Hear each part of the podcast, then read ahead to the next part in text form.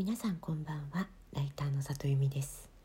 この番組は文章を書くことや表現することについて毎晩23時にお届けしている深夜のラブレターです。なんで私今詰まったんだろう。何を考えていたんでしょうか、えー、毎晩23時にお届けしている深夜のラブレターです。今日ねあの、ライター講座の皆さんの感想を読みながら、まあ、それにお返事をしていたんですけれどもね文章を書くときに結構難しいのがリードと呼ばれる、まあ、サマリーっていう言い方をする人もいるんですが、えー、タイトルの後にすぐに来る、まあ、この文章は何について書かれた文章であるっていうことを表現する文章があります。これは雑誌でもウェブでも大体あるんですけれども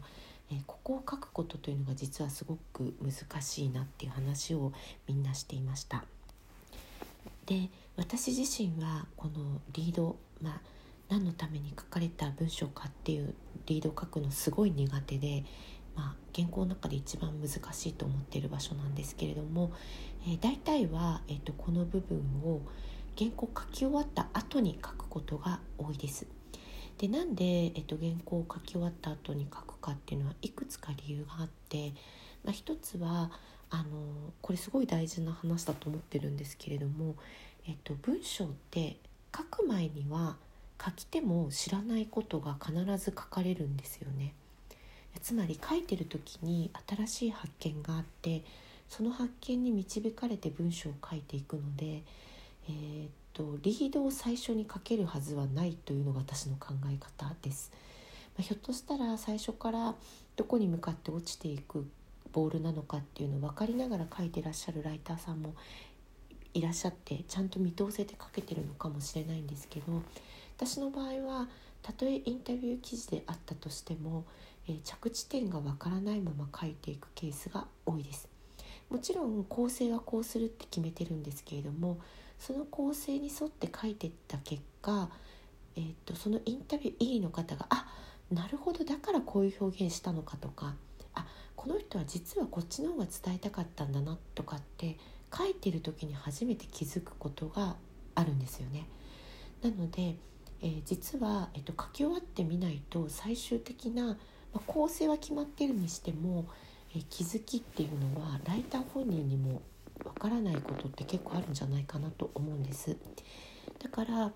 えー、リードを最後に書くというのは実は理にかなってるような気がして、えー、最終的に書き上がったものが、えー、今回の取材を通して気づけたことなんじゃないかなというふうに思っています。あともう一つはあの細部の積み重ねが大筋を連れてくるっていうふうに思っていてこう細部の細かいエピソードとか雑誌で言うとキャプションとかにあたるものが積み重なって積み重なって、えーと、本文の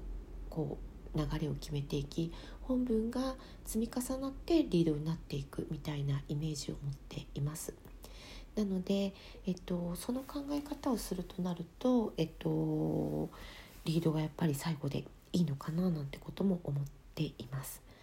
えー、このことはなんかもうちょっと考えてみたいなと思うんですけれどもリード最後に書く説いかがでしょうか？皆さんは頭から書いてるのかな？どうだろう？リード上手い人って言いますよね。リード上手い人すごい憧れるなと思いました、えー、今日も来てくださってありがとうございます。また明日も23時にお会いできたら嬉しいです。ライターの里由美です。さまた間違った。なんだ今日おかしいな。ライターの里由美でした。皆さんおやすみなさい。